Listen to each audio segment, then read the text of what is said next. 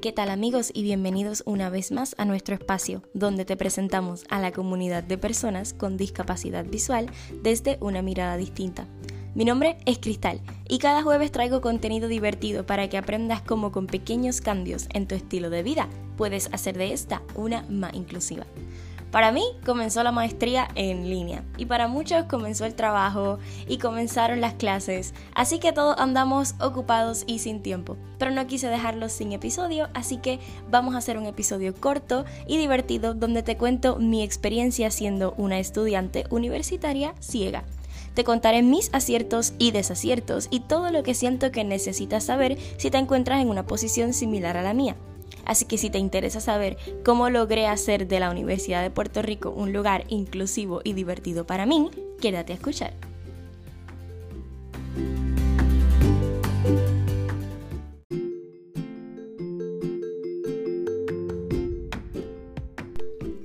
Lo primero que tienes que saber es que yo entré a la Universidad de Puerto Rico en el 2016, año de elecciones, y lo que significa también que Digamos que no tuve un bachillerato fácil, fueron cuatro años muy retantes. Ahora les explico por qué.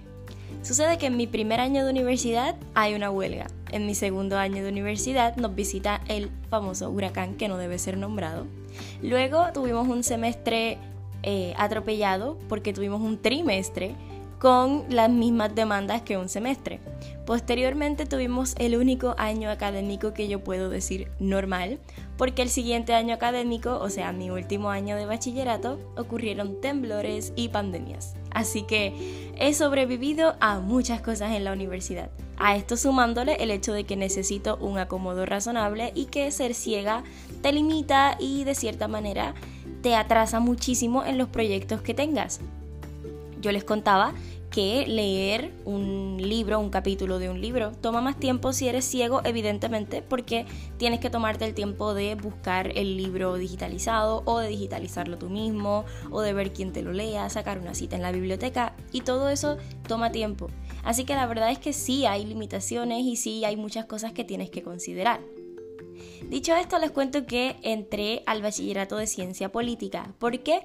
Porque yo quería trabajar la discapacidad desde el tema gubernamental. Yo no quería quedarme en las fundaciones sin fines de lucro y cositas así, Así que decidí analizar cómo el gobierno influía en las personas con discapacidad. Es por eso que decidí iniciar mis estudios en ciencia política, analizando cómo los sistemas políticos y cómo las teorías del Estado y todas estas teorías que rigen nuestros sistemas políticos actuales influyen en la visión y en las políticas públicas de las personas con discapacidad. Es por esto que entré a mi bachillerato y la verdad es que no me arrepiento para nada. Fue un bachillerato maravilloso, espectacular, aprendí muchísimo y siento que di lo mejor de mí. Y siento que el bachillerato me enseñó demasiado. Aprendí que sí, es el Estado quien tiene mucha responsabilidad en todas las políticas públicas que se crean y en los estereotipos que éstas forman. Pero más allá de eso, influye también muchísimo la teoría, que esté fundamentado el Estado. Es decir, si hay un Estado que está fundamentado en el área liberal, pues hay más privatización, eh, se toma en cuenta más el bienestar de la mayoría y pues ustedes saben que las personas con discapacidad somos una minoría. Así que se podrán imaginar todo lo que aprendí y todo lo que he podido analizar. Tuve la oportunidad de hacer múltiples investigaciones, las cuales funcionaron muchísimo en el campo que yo estuve trabajando y me encantó. La verdad es que fue un bachillerato muy bonito fue, eh, tuve muchísimas buenas experiencias, conocí grandes amigos que son fieles oyentes de nuestro podcast y conocí tremendos profesores, gente que sabe lo que es la inclusión, gente que le apasiona enseñar y para mí eso es lo más bonito que les puedo enseñar de mi bachillerato y no podía hacer un episodio sin contarles todo esto. Les quiero contar pues que mi primer eh, desacierto en la universidad, yo te diría que fue el hecho de que no, no tenía muy claras cuáles eran mis capacidades al principio. Yo llegué a la universidad con el miedo de no ser aceptada, con el miedo de no ser incluida o de el ambiente social universitario que es tan retante, ¿no? Y cuando me enfoco en estos detalles, no me enfoco en mis capacidades, que es lo que yo tenía que demostrar desde el principio. Yo tenía que llegar y enseñarle al profesor de que yo estaba hecha. Así que tuve un año entero muy difícil para darme cuenta de cuáles eran mis capacidades, de cuáles eran las cosas que yo podía aportar. No solamente Cristal la que sabe mucho de la discapacidad visual, sino Cristal la chica que es muy buena hablando en público, que se sabe expresar muy bien, que redacta bastante bien. Entonces todas estas fortalezas yo creo que son cosas que cualquier persona debería ya tener muy claro cuando entra a la universidad, porque así sabes exactamente cómo te tienes que esforzar y qué le tienes que dejar claro a tu profesor y a tus compañeros. Una vez tuve mis fortalezas muy claras, el acomodo razonable fluía solo, porque ya yo sabía en qué yo era buena y en qué no necesitaría ayuda de nadie. Sobre todo, qué cosas el profesor podía exigirme más que a los demás y en qué cosas el profesor debía ser un poco más flexible, porque yo sabía en qué áreas yo podía darle al profesor un trabajo de excelencia.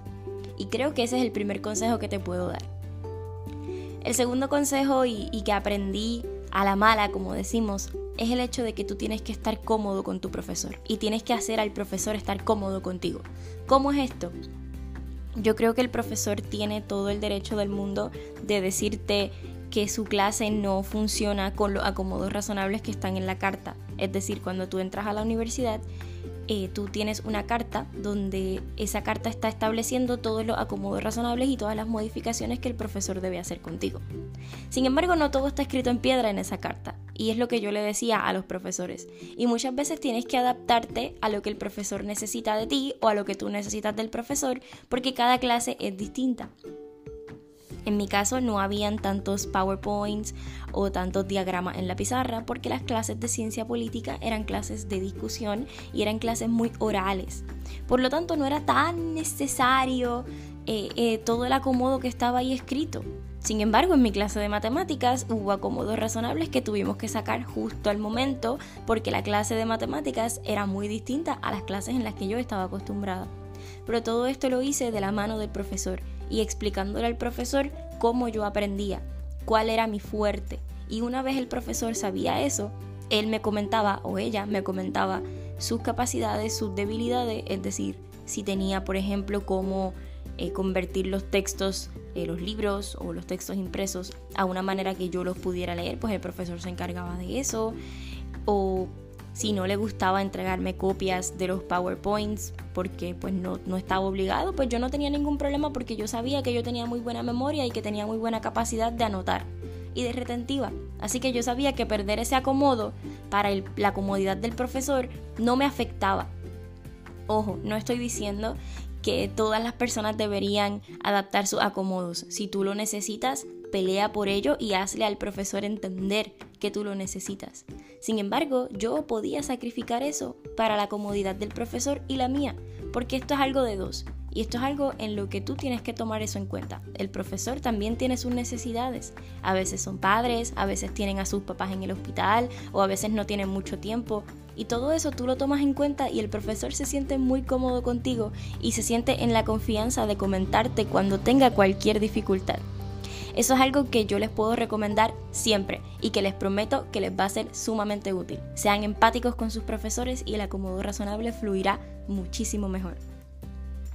Les prometo que una vez tú tienes ese contacto con tu profesor y que tú tienes esa empatía, cae la comodidad al momento. Yo tenía profesores que, que miraban la pizarra y decían, todos los que ven, ven la pizarra, y decía, compañera, tú no me ves, pero no te preocupes, yo soy rubio de ojos azules. Y el profesor bromeaba contigo. Y no estoy diciendo que tienes que hacer chistes ni nada por el estilo para sentirte cómodo con el profesor, no. Pero yo me daba cuenta de que esa comodidad y esa confianza la había creado yo con el profesor. Al tener una comunicación constante y al decirle, sí, voy bien, no, no voy bien, necesito ayuda. Así que yo creo que ese es el, el último paso. Y es comunicarte con el profesor en todo momento. Siempre decirle al profesor, necesito esto, estoy bien. Aunque el profesor no te lo pregunte, tú pregúntale a él, profesor, necesito ayuda, profesora, ¿me podría nuevamente repetir esto? Hay que perder ese miedo y hay que perder esa idea errónea de que el profesor no está dispuesto a ayudarte. El trabajo del profesor es enseñarte y si tú le demuestras que tienes ganas de aprender y que tienes ganas de salir bien en su clase, y que eres empático con él o con ella, te prometo que vas a tener una experiencia maravillosa con el profesorado. A nivel social, yo creo que la Universidad de Puerto Rico a mí me enseñó muchísimo en términos de que yo cuando yo llegué a la universidad, pues yo no sabía mucho de, a nivel social, yo solamente tenía un grupo pequeño y allá en la universidad pues tú tenías que tomar distintas clases con distintas personas todos los días, te encontrabas con una persona así, con otra no, y a nivel social es un reto grandísimo, pero yo creo que al haber una brecha muy grande entre la high school, escuela superior y la universidad, se me hizo tan fácil hacer amigos y se me hizo tan fácil ser interesante para la gente, porque la gente veía una persona ciega y decía, uy, qué brutal, y cómo te ayudo, y qué necesitas. Y como que había más, más amistad, yo creo. Y te prometo que sí va a ser en la universidad, o sea, en la universidad la gente se siente tranquilo y se siente cómodo porque hay tanta diversidad, que la gente valora la diversidad y valora las diferencias que tenemos entre seres humanos. Y a mí eso me fascinó de mi experiencia en la universidad. Te puedo decir que me llevo grandes amigos, grandes compañeros, grandes académicos con los que sé que trabajaré muchísimo cuando mi experiencia profesional sea mucho más grande. Así que la verdad es que para mí la universidad a nivel social fue eso, fue una experiencia donde no era cool solo porque yo era ciega, sino porque tenía mucho que aportar y porque en la universidad cada quien reconoce las capacidades de otro y todos están abiertos a aprender y a escucharte y, y todos están como tan dispuestos a ver qué pueden aprender del otro que es lo más bonito de la universidad y que yo creo que es algo que todos los que hemos pasado por esa experiencia lo podemos tomar muy en cuenta. Así que yo creo que esta ha sido eh, la lista de las cosas que yo he aprendido en la universidad. Y creo que te puede servir de gran utilidad, no solo si tienes algún impedimento físico, sino si vas a entrar a la universidad en este momento, qué cosas puedes hacer y qué detalles deberías tomar en cuenta siempre que quieras tener un contacto directo con el profesor o siempre que quieras aprovechar esa experiencia universitaria. Vívela al máximo, investiga todo lo que puedas, métete a cualquier organización estudiantil porque es importante, porque la universidad te abre caminos, te abre puertas y créeme, no piensas igual desde que entras a la universidad hasta que terminas. Eres otra persona porque se te expanden muchísimo las oportunidades y tienes tantas oportunidades de estudiar muchas cosas. Por ejemplo, yo estudiaba ciencia política, pero tomé cursos de literatura, de antropología, de sociología, de psicología y me encantaban los cursos. Tomé hasta un curso de historia del arte en donde la profesora sabía que tenía una estudiante ciega y ella me traía las esculturas en miniatura para que yo las pudiera tocar. Entonces hay un mundo de posibilidades lleno para ti en la universidad, así que disfrútalo al máximo y aquellos que ya han vivido esto espero que les haya funcionado para aprender un poquito más sobre cómo pueden ser más inclusivos en su ambiente laboral o en su ambiente educativo, dependiendo de a qué se dedican. Así que yo espero que este episodio te haya sido de gran utilidad y que hayas aprendido un poquito conmigo y que te hayas divertido conmigo con mis aciertos y desaciertos en la universidad. Espero que puedas compartir este episodio con todos tus amigos. Identifica a ese amigo al que sepas que le puede servir utilizar este episodio o escuchar este episodio. Compártelo. Utiliza el enlace desde tu plataforma favorita, desde donde nos estés escuchando. Búscanos en Facebook te voy a dejar el enlace en la descripción del episodio y sabes que puedes dejarnos tus sugerencias a nuestro email una mirada distinta podcast 2020 gmail.com.